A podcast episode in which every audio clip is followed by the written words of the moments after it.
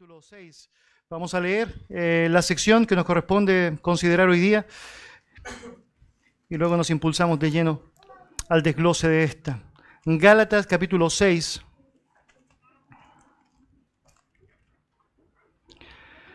Versículos 7 al 10. Gálatas capítulo 6, versículos 7 al 10. Leo la palabra del Señor. Dice así, no os engañéis, Dios no puede ser burlado, pues todo lo que el hombre sembrare, eso también segará. Porque el que siembra para su carne, de la carne segará corrupción, mas el que siembra para el espíritu, del espíritu segará vida eterna. No nos cansemos pues de hacer el bien, porque a su tiempo segaremos si no desmayamos. Así que, según tengamos oportunidad, hagamos bien a todos y mayormente a los de la familia de la fe. Acompáñenme en oración. Dios te damos muchas gracias por darnos la posibilidad de meditar en tu santa palabra, el tener la posibilidad y el privilegio de poder ser enseñados por ti a través de ella, de saber que esta revelación especial que has dado al hombre es la oportunidad que tenemos no solamente de convertir nuestra alma para aquellos que aún no te han conocido, sino también, Señor, de poder ser sabios como sencillos, Señor, aferrados a tu verdad, de poder entender las maravillas de tu ley, asombrarnos con ella y de poder, sin duda alguna, alinearnos contigo, Padre, de la manera que tú esperas. Dios, gracias porque tu palabra es vida y luz y porque nos permites a través de ella alumbrar el entendimiento, Señor, que requiere someterse y subyugarse a ti. Y también, Señor, nos permite, Señor, alumbrar el camino por el cual necesitamos andar en coherencia con lo que ella nos enseña. Señor, sabemos, preparas nuestros corazones para recibir de tu palabra. Sabemos que tú has determinado que los que estamos acá debemos aprender sobre esta porción específica. Y sabemos, Señor, también que tal como has prometido, tu palabra no llega vacía. Por lo tanto, entramos este tiempo expectantes, Señor, y deseosos de todo lo que vas a hacer con nosotros a partir de tu palabra viva y eficaz. Dios te ruego también me ayudes a no ser un estorbo para tu palabra y decir, Señor, aquello que usted esperaría, que los dichos de mi boca y la meditación de mi corazón sean gratos delante de usted. En el nombre de Jesús. Amén. Amén. Amén. Desde la creación del mundo y en su gloriosa soberanía y sabiduría, Dios estableció determinaciones que serían parte del desarrollo eh, de la humanidad. De alguna u otra manera, cada detalle de la creación refleja los detalles del control soberano, de la grandeza de nuestro Dios y su deseo de querer, obviamente, preparar todo aquello que iba a dignificar su propio nombre, todo lo que tenía que ver con el desarrollo coherente de las especies, asociado a lo que es su grandeza, asociado a lo que es su gran poder. Cuando leemos Génesis nos asombra ver los detalles establecidos al respecto y cómo el Altísimo se encargó de proveer de lo necesario precisamente para que todo pueda funcionar de manera correcta. Cuando usted y yo, por ejemplo, meditamos en el tercer día de la creación, leemos lo siguiente. Después dijo Dios, produzca la tierra hierba verde, hierba que dé semilla, árbol de fruto, que dé fruto según su género, que su semilla esté en él sobre la tierra. Y fue así. Produjo pues la tierra hierba verde, hierba que da semilla según su naturaleza, y árbol que da fruto cuya semilla está en él según su género, y vio Dios que era bueno, que era bueno. Vemos en el texto que Dios se encargó desde el inicio de que de la propia tierra brotaran la hierba verde y los árboles que iban a dar específicamente su fruto. Pero además es palpable que Dios se encargó de generar la manera y la provisión para que estos pudiesen de manera permanente existir. Eso lo hizo a través de las semillas que según su propio género podrían hacer perdurar en el tiempo, precisamente aquello que Dios había creado. De hecho, nada ha cambiado hasta nuestros días. Usted y yo vemos, obviamente, la tierra y notamos que todavía está bajo la eficacia de su mandato.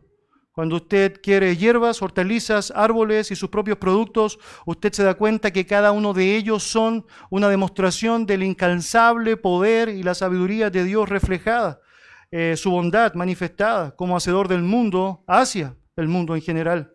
La expresión según su género o según su especie, que usted y yo vamos a ver, y que no solamente se manifiesta en este texto hacia el reino vegetal, sino que también más adelante se utiliza en relación al reino animal, no solamente son manifestaciones específicas de la provisión de Dios, sino que además son evidencias palpables de los límites que Él se encargó de poner específicamente para que cada elemento, en coherencia a su origen, en coherencia a su realidad, puedan seguir propagándose y seguir avanzando. De ahí en más, entonces, cada vez que usted quiere una manzana, necesita una semilla de manzana, Cada vez que usted quiere una sandía, una semilla de sandía.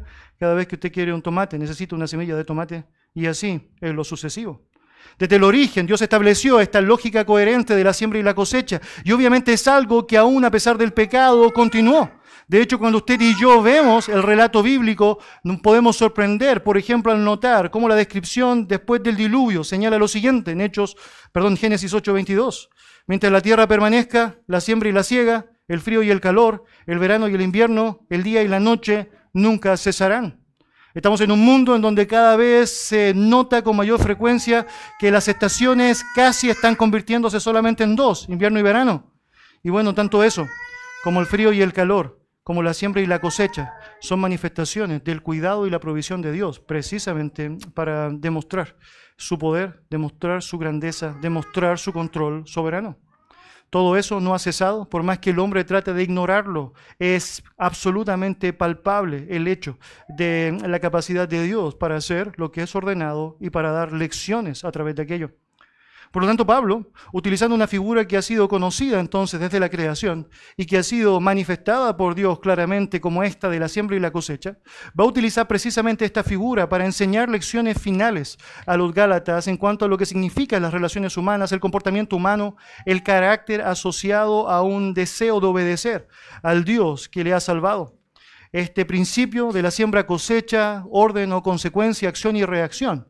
Son elementos que la palabra del Señor utiliza y Pablo bien hará al tomarlos para dar una gran lección que nosotros también debemos considerar. Al hacer eso, Pablo no simplemente está tomando este modelo original, sino que también está replicando lo que ya en la Biblia se ha manifestado de muchas maneras. Déjeme dar algunos ejemplos para eso. Por ejemplo, usted puede ver en Job capítulo 4, versículo 8, la siguiente declaración. Por lo que yo he visto, los que harán iniquidad y los que siembran aflicción, esos ciegan. En Proverbios capítulo 1, versículo 31 al 33, la palabra dice, comerán del fruto de su camino y serán hastiados de sus propios consejos, porque el desvío de los ignorantes los matará y la prosperidad de los necios los echará a perder. Mas el que me oyere habitará confiadamente y vivirá tranquilo sin temor del mal. Por otro lado, llegas a los profetas y puedes leer a Oseas advirtiendo a los de su generación lo siguiente, porque siembran viento y recogerán tempestades. Por lo tanto, no es extraño cuando usted y yo leemos estas declaraciones bíblicas que ante tamaña verdad Pablo desea utilizar tamaña ilustración para enseñarnos algo que espera sea imborrable en nuestra propia mente. Esta figura de la siembra y la cosecha, muy común en el tiempo bíblico porque estaban muy asociados a la agricultura, es también muy común para nosotros. Y obviamente es el deseo de nuestro corazón, el querer estar alineados con Dios a través de lo que nos va a enseñar a través de esta lección. En primer lugar, lo que tú y yo tenemos es un enunciado claro y manifestado eh, de parte de Pablo a su audiencia. Dice versículo 7, no os engañéis, Dios no puede ser burlado, pues todo lo que el hombre sembrare, eso también segará. Pablo comienza con esta frase, no os engañéis, no, no te engañes, no te engañes, es la idea allá. La palabra engañar es andar errante, descarriado, es extraviarse. Y tiene mucho sentido cuando tú ves esa palabra en coherencia con el contexto de los Gálatas. Hemos aprendido que la iglesia o las iglesias en Galacia fueron fundadas por Pablo en su primer viaje misionero. Pero no mucho tiempo después que él partió de esa zona, entraron en la iglesia los judaizantes. Los judaizantes lo que hicieron fue propagar un mensaje distinto al que había sido enseñado por Pablo. Pablo les había manifestado con claridad que la salvación es únicamente por la fe en Jesucristo. Pero ellos agregaron una lista de obras que eran tremendamente necesarias según su criterio para poder obtener la salvación. Entre ellos agregaban el cumplimiento de la ley o también, entre otras cosas, la circuncisión. Con eso, obviamente, muchos que eran parte de la iglesia en Galacia empezaron a desviarse, extraviarse. Y es por eso que Pablo sistemáticamente a lo largo del libro trata de advertirles, de mostrarles el error en el que están cayendo por dejarse llevar por esta enseñanza que es absolutamente falsa, esta tremenda herejía. De hecho, si simplemente tú y yo miramos el capítulo 3 de Gálatas, en el versículo 1 vemos cómo con total asombro Pablo manifiesta lo siguiente. Oh Gálatas insensatos, ¿qué nos fascinó para no obedecer a la verdad a vosotros? Em, ante cuyos ojos Jesucristo fue ya presentado claramente entre vosotros como crucificado. Algunos que habían mostrado un estímulo inicial hacia Cristo como el autor y consumador de su fe. Ahora, al desligarse de esa verdad y pensar que la salvación era por obras, estaban en la práctica asimilando que ellos eran salvos y ellos eran los propios autores y consumadores de esto. Por lo tanto, en la práctica, Pablo necesita actuar con claridad, con firmeza, con santa vehemencia. ¿Quién os fascinó? Es lo que dice allá. Literalmente, ¿quién los embrujó? ¿Qué clase de hechizo es el que cayó sobre ustedes para hacerles creer que una tamaña mentira puede ser suficiente? cuando ustedes habían escuchado, habían conocido, habían sabido de la verdad. No se dejen engañar por tamaña mentira. Es precisamente la idea que el apóstol tiene al declarar algo como esto. Obviamente el foco de esa declaración tenía que ver con estos hombres que encubiertamente habían estado propagando un mensaje distinto, hablando de quienes se habían encargado de fascinarles. Bueno, cuando usted ve que llegamos al capítulo 6, versículo 7, el foco está puesto específicamente en las personas que se estaban dejando engañar. De hecho, dice así, no os engañéis, no os engañéis. Y esto también, yo debo decir, es muy descriptivo en el relato.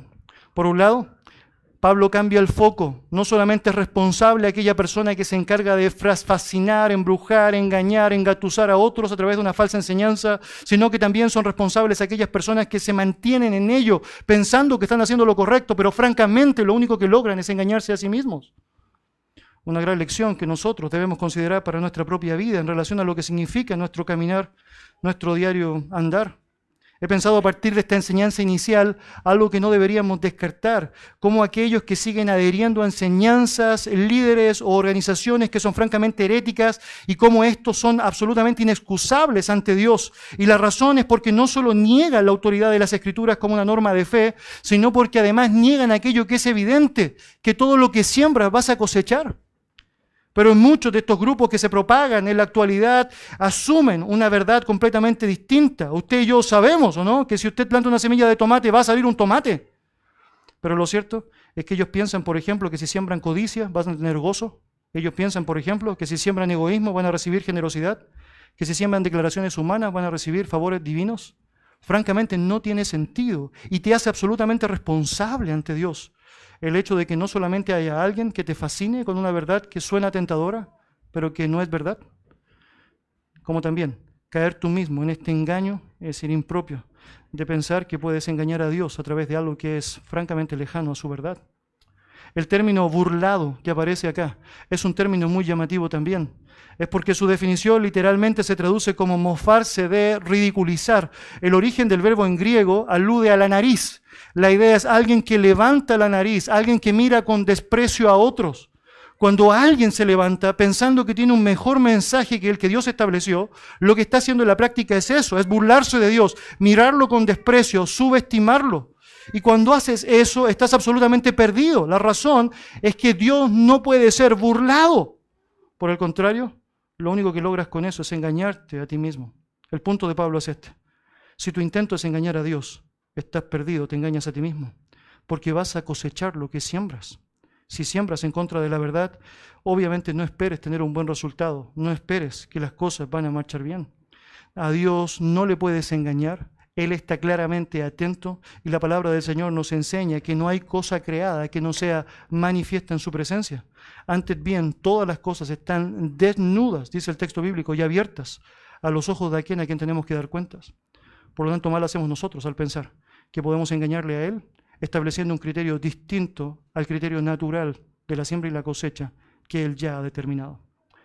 El segundo punto que el texto nos ayuda a dilucidar tiene que ver con la explicación de aquello que Pablo está manifestando acá. Si usted lee, por favor, allá en el versículo 8 en su Biblia, va a considerar aquello. La palabra del Señor dice así, porque el que siembra para su carne, de la carne segará corrupción, mas el que siembra para el Espíritu, del Espíritu segará vida eterna vida eterna. Esto es muy descriptivo. ¿Recuerda usted el sermón del monte? Jesucristo enseñó una historia allá. Él enseñó la historia de dos constructores. Muy interesante con eso, Jesucristo quería enseñar una lección interesante. Todas las personas construyen. El punto es el cimiento en donde se construye. Y la lección apunta específicamente a mostrar cómo aquella persona que cree la palabra y vive en coherencia con ello construye sobre la roca. Y aquella persona que no cree en la verdad para obedecerla construye sobre la arena. Ambos que construyen reciben vientos, reciben tempestades, reciben dificultades. La gran diferencia está en el cimiento donde pusieron su construcción que permite que ésta se mantenga en pie. Bueno, en esta historia de la siembra y la cosecha, todos siembran, todos en el mundo están sembrando. El punto es el campo en donde estás poniendo tu siembra. Y este es el gran elemento que necesitamos considerar cuando hacemos un análisis de nuestra propia vida. El texto nos enseña que hay personas que pueden sembrar para su carne y hay personas que pueden sembrar para el espíritu. Y obviamente, de acuerdo a tu siembra, vas a tener el resultado tal como Dios nos ha enseñado a través de esta porción en su palabra. El texto señala, en primer lugar, porque el que siembra para su carne, de la carne segará corrupción. Hasta ahora hemos aprendido varias cosas con respecto a la carne.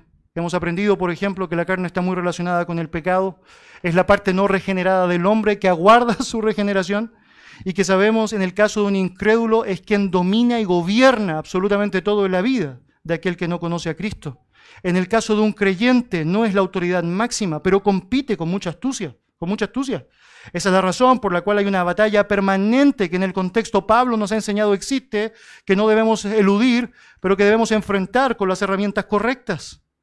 Ahora lo cierto está en que como esa carne se manifiesta y trata de tomar preeminencia, obviamente muchas veces pensamos que es una buena idea sembrar allí. Muchas veces pensamos que es una buena idea el poder complacer, abrazar, acariciar el yo, el ego, esa carne que sabemos no genera nada bueno en nuestra vida. Y obviamente sabemos, se manifiesta a través de acciones concretas, que en el libro de Gálatas, en su contexto, en el versículo 19 al 21 del capítulo 5, describe a través de sus obras. La lascivia, la fornicación, el adulterio, eh, la idolatría, las hechicerías, enemistades, pleitos, celos, iras, contiendas, disensiones, herejías, borracheras, orgías y cosas semejantes a esas. Cuando usted y yo pensamos que es una buena alternativa estimular la carne, sembrar en la carne, bueno, esto va a ser lo que va a salir a flote. Y cuando eso sucede, usted debe estar absolutamente seguro, nada bueno va a suceder ahí. Nada bueno va a suceder ahí. ¿Usted conoce la historia? Tenemos un Jacob que pensó que podía sembrar engaño y traición. Y sabemos los efectos dolorosos de su vida por eso. Usted y yo conocemos un hombre como David, que sembró adulterio y asesinato, y vemos los efectos dolorosos que eso implicó para su propia vida. Usted y yo avanzamos en la Biblia y vemos una Ananías y Zafira que pensaron que podían sembrar mentira, y lo cierto es que lo único que acarrearon para su vida fue la muerte. Mal hacemos nosotros al pensar que podemos hacer algo bueno o recibir algo bueno cuando francamente las acciones de nuestra vida y los pensamientos de nuestra vida están volcados hacia aquello que no vale la pena, nuestra carne, nuestro yo. Cuando siembras allí, nada bueno puede pasar. Me hace pensar en Salomón, advirtiendo a su hijo y a los jóvenes del palacio real en relación a su caminar camino a la casa de la mujer ajena, aquella que no le pertenece, y cómo él trata de decirle con profunda claridad, no se aparte tu corazón a sus caminos, ni yerres en sus veredas, no camines por ahí, sal, escóndete, aléjate, huye. Porque lo cierto es que nada bueno puedes aspirar a tener si francamente tratas de avanzar en el camino que Dios no estableció como correcto para tu vida, para mi vida. El texto nos dice en Gálatas que quien siembra para su carne va a cosechar corrupción, corrupción. Y esa palabra también es una palabra que nos ayuda mucho para dimensionar todo lo que está enseñando el apóstol. La idea de corrupción es destrucción, ruina, perdición, depravación, algo que es absolutamente perecedero. Y el sentido en el relato tiene que ver básicamente con esto, es que hay un grado de degradación, hay un grado de descomposición que llega hasta el final, hasta la muerte. La idea es cuando tú y yo pensamos que podemos sembrar para la carne y vivir en coherencia con esa carne tan nociva para nuestra vida, lo que estamos haciendo es vivir un proceso de descomposición hasta el final, hasta el final. En el caso del incrédulo, un proceso permanente que le lleva al lago de fuego que arde con azufre, la condena eterna. En el caso del creyente, la desgracia de su alma, la desgracia de su alma. Porque lo cierto es que un verdadero creyente, si bien no va a vivir permanentemente en la carne, Ciertas manifestaciones de sembrar allá de vez en cuando en su propia vida van a significar costos altos, altos. Recuerda David, David no perdió su salvación, la salvación no se pierde, si eres un hijo de Dios está garantizado aquello. Pero él dijo, Salmo 51, vuélveme el gozo de tu salvación.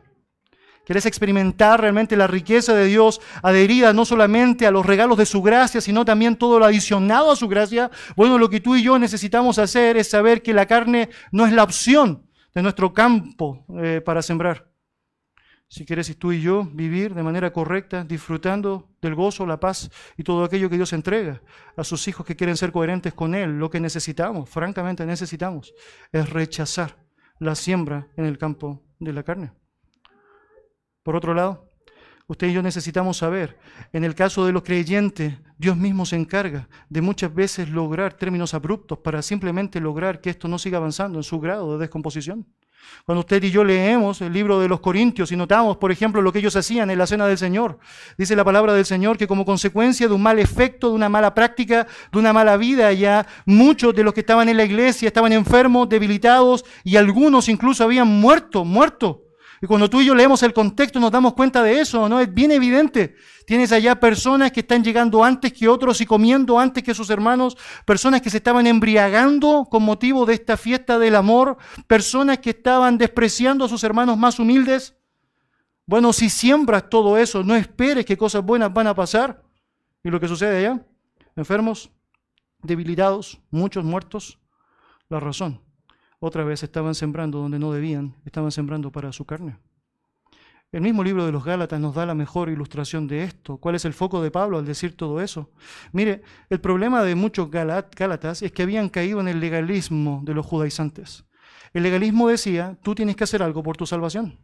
Y con eso en la práctica lo que estaban haciendo era reemplazar un mensaje y un evangelio de gracia por un mensaje y un evangelio de obras centrado en el hombre. Porque yo soy el que hace lo que yo creo que debe ser mejor bajo mis propias fuerzas para obtener mi propia salvación. Al hacer eso, se engañaban a sí mismos porque estaban sembrando para la carne, estaban estimulando su yo, porque quien obtenía la salvación era el mejor. Pero cuando tú y yo conocemos el Evangelio de la Gracia, nos damos cuenta que no es para los mejores, ¿no? Presente, podemos decir presente. La verdad bíblica nos enseña que tú y yo necesitamos evitar a toda costa el hecho de sembrar para la carne. Y los Gálatas estaban cayendo en este juego peligroso y nocivo de los judaizantes, pensando que era una buena idea, pensando que era una buena idea. Francamente no es una buena idea. Las obras de la carne, mis queridos, son corruptibles, francamente corruptibles. Obviamente las obras de la carne llevan al hombre una pudrición espiritual y sus frutos claramente no son agradables a Dios. ¿Quieres pasarla mal? Bueno, siembra en la carne, siembra en la carne, siembra en la carne. Nada bueno va a salir de allá. Pero el texto no solamente queda allá, sino que muestra la contraposición correcta. Mira otra vez el versículo 8. Porque el que siembra para la carne, de la carne segará corrupción, mas el que siembra para el Espíritu, del Espíritu segará vida eterna. Contrario a sembrar en la carne está la posibilidad de que el creyente pueda sembrar en el Espíritu, sembrar francamente en un campo correcto y perfecto que el Señor ha determinado para llevar adelante la siembra correcta. Usted y yo sabemos, eh, los Gálatas ya han recibido a través del contexto muchas explicaciones de la obra del Espíritu Santo. Por ejemplo, ellos han aprendido al comenzar en el capítulo 3, versículo 2 y 3, que el Espíritu Santo fue quien les salvó, quien permitió que ellos vinieran a la luz del Evangelio. También hemos aprendido en el capítulo 5 varias menciones que apuntan a la obra del Espíritu Santo para guiar, conducir, para estimular al creyente a andar en Él como debe andar. Obviamente necesitamos imperiosamente la obra del Espíritu Santo y necesitamos vivir en el Espíritu Santo. La razón, otra vez, otro argumento más dado por Pablo, es que quien se preocupa de eso, quien se enfoca en ello, va a evidenciar el fruto del Espíritu Santo que tal como la Biblia describe, es amor, gozo, paz, paciencia, dignidad, fe, bondad, mansedumbre, em, templanza, porque claramente quien siembra en el Espíritu aceptando la verdad del Espíritu, siguiendo la verdad del Espíritu comunicada claramente en su palabra, va a vivir en coherencia con ello y lo cierto es que tendrá frutos preciosos como resultado de hacer lo que Dios espera. Un pasaje que es muy claro para ayudarnos a comprender la idea completa de Pablo allá es lo que nos enseña Romanos, en capítulo 8, versículo 6. El texto dice, porque el ocuparse de la carne es muerte, pero el ocuparse del Espíritu es vida y paz. Ocuparse es una palabra muy descriptiva. Dice allá poner la mente, es la idea allá. El que pone los pensamientos es la idea. En la carne, bueno, vas a atesorar como resultado carne. Si tus pensamientos van de continuo solamente al mal, dice la Escritura, no eres un creyente, eres un incrédulo. Si eres un creyente, pero aún tus pensamientos están volcados cada vez, manifestándose cada vez con fuerza hacia la carne, lo que tú y yo necesitamos es sacar nuestros pensamientos de allá, sacar nuestra mente de allá. Porque si no la sacamos, lo cierto es que estamos atesorando para nosotros, es muerte, como dice el texto allá. No, nada, es decir, que puede ser beneficioso con eso. Pero al ocuparse del espíritu, como dice el contraste allá, poner la mente, los pensamientos en las cosas del espíritu Dice la palabra del Señor, es vida y paz. Vida y paz. Mire, agradar a Dios, agradar a su Santo Espíritu, en la práctica es tener el beneficio de poder experimentar, es decir, los dones preciosos de la salvación. Tal como el texto describe vida y paz, y tal como Gálatas lo describe con detalle allá, hablando de la vida eterna como el resultado de eso, obviamente es algo que el verdadero creyente que pone la siembra donde corresponde va a poder vivir, va a poder vivir.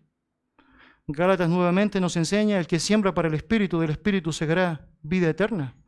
Mire, sabemos que la vida eterna es un fin en sí mismo. Los creyentes vamos a experimentar eh, el desafío precioso y la maravilla preciosa, vamos a estar asombrados con la vida eterna, pero también sabemos que la vida eterna no comienza una vez que tú mueres. La vida eterna comienza específicamente cuando tú crees en el Señor.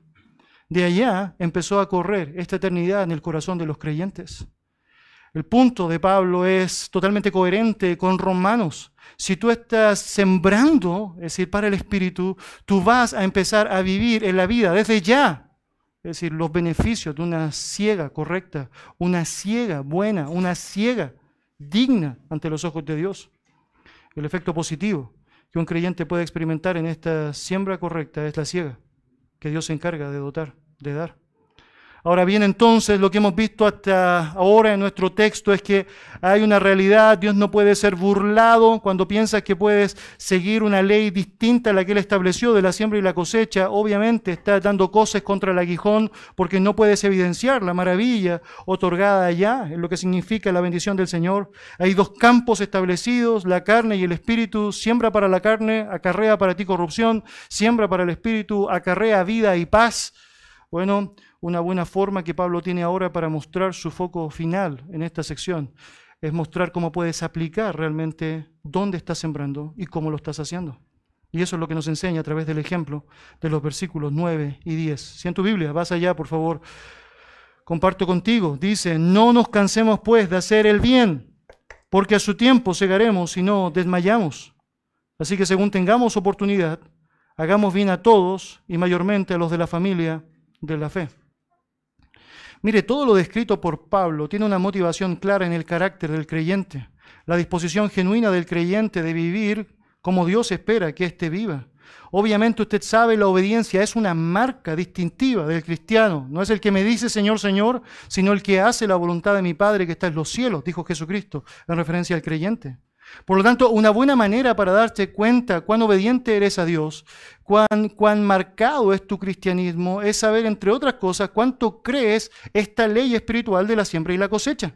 Es decir, saber que Dios ha dicho que todo lo que el hombre sembrare va a cosechar y poder vivir estimulado correctamente sabiendo que de Dios vas a encontrar una respuesta propicia a la promesa que ha sido entregada.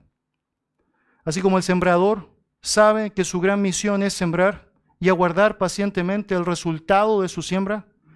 De manera gráfica, el agricultor nos enseña algo que nosotros no siempre estamos dispuestos a considerar. Necesitamos pacientemente también esperar el resultado de la siembra que estamos llevando en el Señor, en el Señor. La porción comienza así: No nos cansemos, no nos cansemos pues de hacer el bien. Y de hecho es tan descriptivo aquello que Pablo no solamente lo menciona acá, lo vuelve a mencionar en las siguientes cartas en las cuales él escribe. Él señala, por ejemplo, en Tesalonicenses, capítulo 3, versículo 13, y vosotros hermanos, no os canséis de hacer el bien. Y la razón de su reiteración es obvia, ¿o no? Es porque si hay algo que es difícil para nosotros, es eso, permanecer en paciencia, en paciencia, esperando el fruto, esperando el fruto que Dios ha garantizado va a existir, Dios ha garantizado va a estar. Obviamente yo debería señalar no se nos hace muchas veces difícil creer el concepto de la siembra y la cosecha, pero sí se nos hace muchas veces muy difícil pensar que debo esperar, esperar para poder ver el resultado. Tristemente muchas veces pensamos, voy a hacer lo correcto, pero hasta cierto límite no más. voy a hacer lo correcto, pero, pero ¿hasta cuándo? ¿Hasta cuándo? ¿Hasta cuándo? Y cuando pensamos en eso, a la luz de la verdad, nos damos cuenta, cometemos un gran error, un gran error. Porque lo cierto es que aún la expresión hasta cuándo debería hacer lo correcto no tiene sentido en la vida de un creyente, porque la respuesta es clara, siempre deberíamos hacer lo correcto, siempre, siempre. Independiente del entorno, independiente de cómo respondan, independiente de cómo reaccionen, siempre, siempre, siempre debemos hacer lo correcto. La palabra cansarse tiene que ver con un agotamiento que lleva a la persona a dejar de llevar adelante su labor. Esta es la idea. Es estar extenuado. Es que realmente es que ya, ya no puedo. Y a mí me llama mucho la atención que Pablo se incluye en este relato. No nos cansemos. Es porque es una tentación natural. De hecho, obviamente, este relato acá, esta expresión, probablemente muestra de manera muy marcada eh, el peor enemigo que muchas veces tenemos ante el entusiasmo, que es precisamente el tiempo. El tiempo. Muchos de nosotros nos vamos a dar cuenta que a veces ciertas cosas que aún son abismantemente buenas terminan siendo por razón de tiempo algo que rechazamos, algo que rechazamos. El hombre tiene la triste capacidad de rechazar o de cansarse de cosas que son maravillosas. Los ricos a veces se cansan de su plata. Es algo interesante, ¿no? Nos cansamos a veces de estar sanos. Me sorprendo que estoy tan sano. Nos cansamos muchas veces de cosas que francamente no tienen sentido y la razón otra vez es porque no estamos poniendo el foco donde deberíamos. Es importante saber y es importantísimo poder confiar en el hecho de que tu trabajo en el Señor va a tener una ciega que el Señor ha dicho, va a estar demostrada allá. Pablo nos enseña que muchos han perdido el privilegio de poder experimentar ese fruto. De hecho, allá el mismo apóstol Juan, señalando en su segunda epístola, dice, mirad por vosotros mismos para que no perdáis el fruto de vuestro trabajo, sino que recibáis galardón completo, completo. Y Pablo dice en Gálatas, no te canses de hacer el bien porque a su tiempo cegaremos si no desmayamos. ¿Cuántas veces tu vida y mi vida podrían reflejar el hecho de que no alcanzaron a ver el fruto esperado simplemente porque antes de aquello desmayó, desmayó. Es porque no le creyó a Dios como debería creerle, porque no confió en su palabra como debería confiar, y porque pensó que sería bueno escuchar a la carne y aceptar que la carne dice, está bueno ya, ¿para qué vas a seguir haciendo eso? Deja, que, que sufra de su propia medicina, véngate, es es una buena idea, trátalo como merece ser tratado. Cuando en la práctica obviamos el hecho de que toda la ley que Dios ha establecido para eso es superior y es mejor y vale la pena considerar. Vayan su Biblia a Hebreos, por favor, capítulo 12.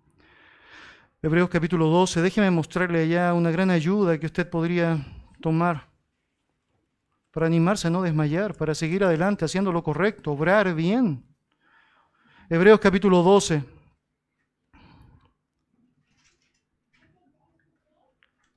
Versículo 1 al 3, la palabra del Señor dice así.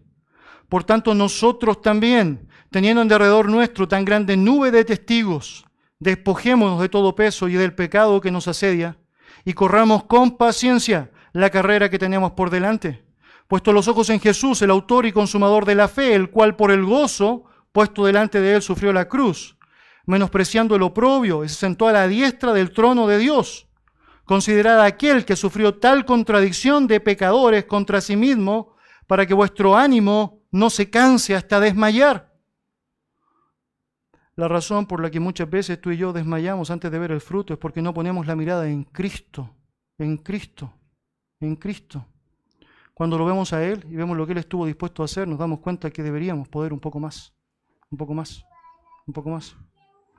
Había una maestra en una de las clases de la iglesia que en un momento se acercó a su pastor y le dijo, pastor, yo ya no, no, no quiero seguir haciendo clase a esos niños, si es que niños se les podría llamar. ¿Por qué? ¿Cuál es la razón? Bueno, es que usted no los conoce, son francamente insoportables, insoportables, parecen hijos de pastor, de otra denominación, de otra denominación. Malos, malos, muchachos, diablitos, diablitos, diablitos. No, son insoportables, de verdad. Es decir, siento que ellos no están poniendo atención, prestando interés a nada, francamente, decir, yo no puedo seguir haciéndolo, no, no, no voy a seguir haciéndolo. Y bueno, el pastor empezó a preguntarle a ella, eh, hermana, ¿estos muchachos te han escupido? No, todavía no, todavía no. ¿Ellos te han, te han golpeado? No, no, eso, eso todavía no. Hermana, ellos te han puesto una corona de espinas en la cabeza. ¿No? ¿Ellos han traspasado tu costado con una lanza? No. ¿Te han crucificado? No. no desmayes, no desmayes. Si nuestra mirada está puesta en Jesucristo, francamente, las opciones del desmayo obviamente son decir, ínfimas. Y la razón de aquello es porque estamos alentándonos con el ejemplo de aquel que nos tomó, aquel que nos enseñó en la práctica cómo debe ser la vida de sacrificio y de amor que debemos estar dispuestos a ejecutar. Déjeme decirlo con franqueza, la palabra del Señor nos enseña a través de este relato cómo muchas veces podemos descuidar nuestra relación con Él al punto de engañarnos a nosotros mismos pensando que en el caso de la siembra y la cosecha funciona para todo, menos para nosotros, menos para nosotros. Funciona para todas las personas, menos para la persona con la que tengo al lado, ¿no? Funciona para todas las acciones, menos para las acciones que me convocan a mí. Y así no funciona la palabra del Señor. La siembra y la cosecha es un principio que traspasa es un principio que está enmarcado dentro de esas palabras que no pasarán aunque el cielo y la tierra pasen. Está enmarcado dentro de una verdad preciosa que Dios ha dado a los suyos para que la vivan correctamente y para que teman cuando la vivimos incorrectamente. Y por eso no debemos desmayar. En contraposición por eso, lo que debemos hacer es el bien, el bien. Si usted vuelve a Gálatas, usted se va a dar cuenta de eso. El texto dice, no te canses pues de hacer el bien, de hacer el bien, de hacer el bien. Porque a su tiempo cegaremos y no desmayamos. Este bien ha sido descrito ya en varias ocasiones en el contexto. Recuerde usted que en el capítulo 5 Pablo ha convocado a los creyentes a amar a su prójimo, en el capítulo 5, versículo 14. También en la sección que vimos la semana recién pasada, capítulo 6, versículo 6, él ha dicho que debemos compartir toda clase de bien con aquel que nos instruye. Es decir, en la comunión de los santos debemos darnos el bien unos a otros. Bueno, ahora de manera muy específica y focalizada, Pablo está diciendo allá que debemos estimularnos en la promesa de no claudicar, en sembrar correctamente y pone un foco. Ese foco tiene que ver con las personas, con las personas, con las personas. Mire, no se nos hace tan difícil pensar en la siembra cuando es una plantita, ¿no? Un porotito. ¡Ja! Va a salir una hojita. Pero se nos hace mucho más difícil cuando esto aplica a las relaciones humanas, a las personas. Y allá es donde Dios quiere que pongamos el foco. Mire, la conclusión de todo eso es bien bien clara. Es que dispuestos a hacer lo correcto, debemos aprovechar cada oportunidad que tenemos para llevar a cabo la bondad y no escatimar en recursos para eso. Así que según tengamos oportunidad, la palabra oportunidad, kairos, que alude al tiempo, y obviamente siempre es un buen tiempo para hacer lo correcto, debe ser aplicada por cada creyente en las acciones de su vida. Ahora es bien llamativo que el texto habla de que debemos hacer el bien a todos y también mayormente a los de la familia de la fe es porque Dios espera que entendamos que este bien del creyente debe ser comunicado con aquellos que son incrédulos, debe ser manifestado con aquellos que son incrédulos. Cuando lo entendemos así, nos hace sentido Romanos 12 cuando dice que si mi enemigo tiene sed, debo darle de beber, cuando tiene hambre, debo darle de comer. ¿Por qué? Porque Dios ha dicho que debo hacer el bien a todos. Y dice que si siembro bien, cosecharé bien. Por lo tanto, debo hacerlo, aunque el otro no responda bien, aunque el otro me lance el agua por la cabeza, aunque el otro desprecie la comida. Y eso es precisamente lo que Dios puede utilizar para convocar su propio corazón, para la salvación. La palabra del Señor nos enseña en Mateo capítulo 5 versículo 16, así alumbre vuestra luz delante de los hombres, para que vean vuestras buenas obras y glorifiquen a vuestro Padre que está en los cielos. Nota ya, siembra y cosecha. Haz lo correcto en los incrédulos. Un mundo de oscuridad vive como la luz que eres. Y esa luz que eres manifiesta, entre otras cosas, tus buenas acciones, tus buenas obras. Eso puede impactar a una persona al punto de querer conocer a tu Dios. Y eso puede, sin duda alguna, hacer que estos glorifiquen al Padre Celestial.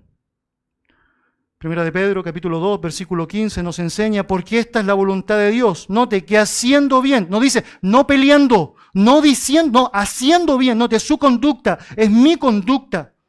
Hagamos callar la ignorancia de hombres insensatos. Hermanos, Dios nos está diciendo, debemos hacer el bien a todos. Y siempre hay una oportunidad para hacer el bien. Siempre hay una oportunidad para hacer el bien. Pero hay un elemento más que el texto nos enseña y es ineludible. Pablo podría haber dicho hacer bien a todos y eso sería suficiente, ¿no? Porque eso incluye creyentes o incrédulos, pero no hace eso.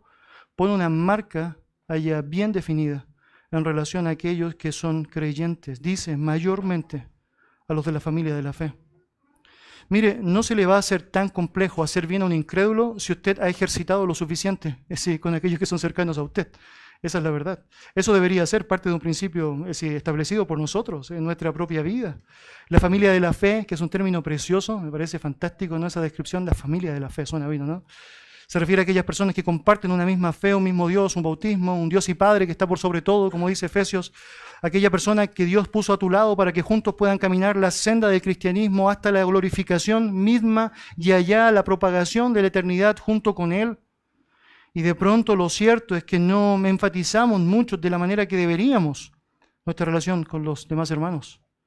Dios pone un foco acá que no debemos eludir. Mayormente, la idea, prioritariamente, tu bondad debe ser manifestado en los hermanos, en tus hermanos, en tus hermanos. La relación que Dios ha establecido de bondad que puedes llevar adelante con tus hermanos debe ser prioritaria, no exclusiva, no exclusiva, pero sí prioritaria, prioritaria.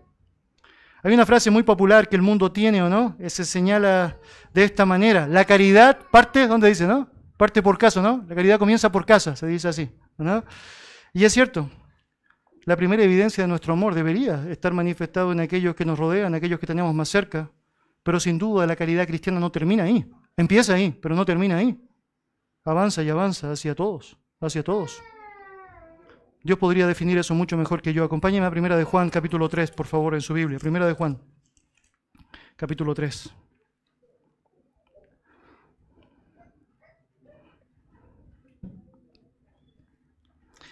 Versículo 14 al 18.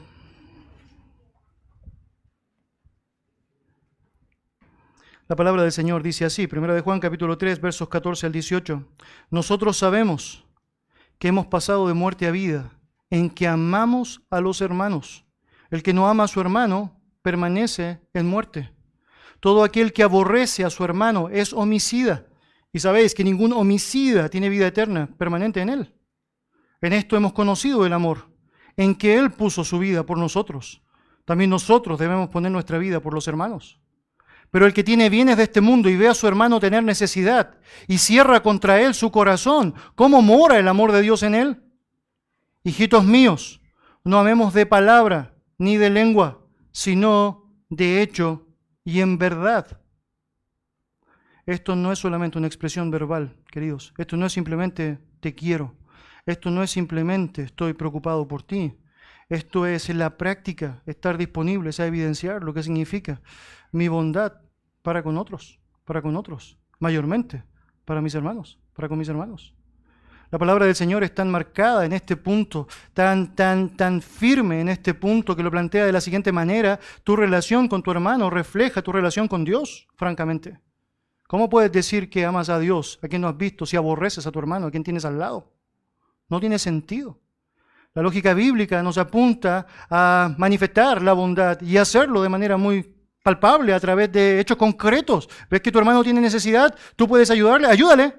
¿Ves que puedes hacer algo bueno por su vida? Y siempre puedes hacer algo bueno. Hazlo, hazlo. Debo hacerlo. Es lo que el texto nos dice. ¿Por qué?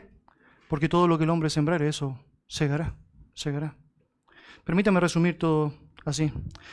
La siembra y la cosecha es una ley espiritual, sin duda alguna, y bien hacemos como cristianos en creerla, y no solo creerla, apreciarla, sin duda para aquellas personas que están dispuestos a vivir en obediencia a Dios, es la gran garantía de su vida, es la que nos permite avanzar correctamente, esperando en el Señor. Yo no sé, francamente, cuánto tiempo podrías demorar tú en arreglar tu relación con el Señor, pero si tengo un problema contigo, voy a hacer lo que me corresponde y lo cierto es que voy a esperar en el Señor, voy a esperar en el Señor, porque Él ha determinado que todo lo que el hombre sembrare, eso va a cosechar. En la práctica sé que hay una tentación permanente y recurrente, la de mi carne, la de querer ser estimulada por mí, la de querer que ponga allá todo el foco de mis pensamientos y de mis ideas, el egoísmo que quiere salir a flote y hacer lo que le parece mejor a sí mismo, el orgullo que trata de exaltarse a sí mismo y manifestar la importancia que éste tiene. Pero mal hacemos al tratar de cultivar todo eso porque merece, nos corrompe, defrauda nuestra relación espiritual para con Dios y obviamente distancia nuestras relaciones humanas correctas. Por otro lado, tienes el Espíritu Santo, que ha sido un regalo dado por Dios para tu vida y mi vida. Y la oportunidad de poder ser estimulado por Él para vivir en coherencia con Él. Y empezar a reflejar y estimular mis pensamientos a lo que es bueno, puro, santo, agradable, aquello que manifiesta templanza, mansedumbre, fe, bondad. Cuando tú y yo hacemos eso. Tenemos el privilegio de poder tener esperanza en el Señor.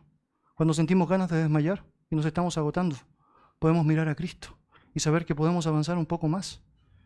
Y podemos ser prácticos y concretos en poder reflejar precisamente aquello que es un gran regalo y beneficio para aquel que está dispuesto a vivirlo, la siembra correcta para una cosecha correcta. Vamos a orar. Gracias Dios por darnos el privilegio de tener tu palabra, por poder ser animados por medio de ella a la vida sabia, Señor, la vida santa, esa vida, Señor, que puede ser el reflejo de lo que tú has hecho, Señor, en nosotros. Dios, gracias porque sabemos el Espíritu Santo que mora en los creyentes. Nos permite poder experimentar de su fruto y poder a través de aquello compartir de aquellos regalos preciosos a otros, Señor. Aquellos que no te conocen y aquellos que te conocen. Dios, ayúdanos a poder valorar este desafío permanente de hacer el bien, de hacer el bien. Y Señor, estar animados y estimulados en la esperanza de que tú, como juez justo, sabrás dar recompensa, Señor, a cada uno.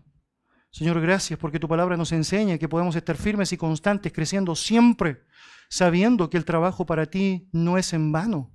Y la razón por la cual no es en vano es porque has enseñado de manera fantástica, Señor, que la siembra que hacemos para tu gloria se cosecha, Señor, por tu gloria. Dios, gracias por darnos este tremendo privilegio y la oportunidad práctica de poder evidenciar cómo nuestro corazón está encasillado en ti. En el nombre de Jesús. Amén. Le invito a ponerse de pie. Vamos a terminar.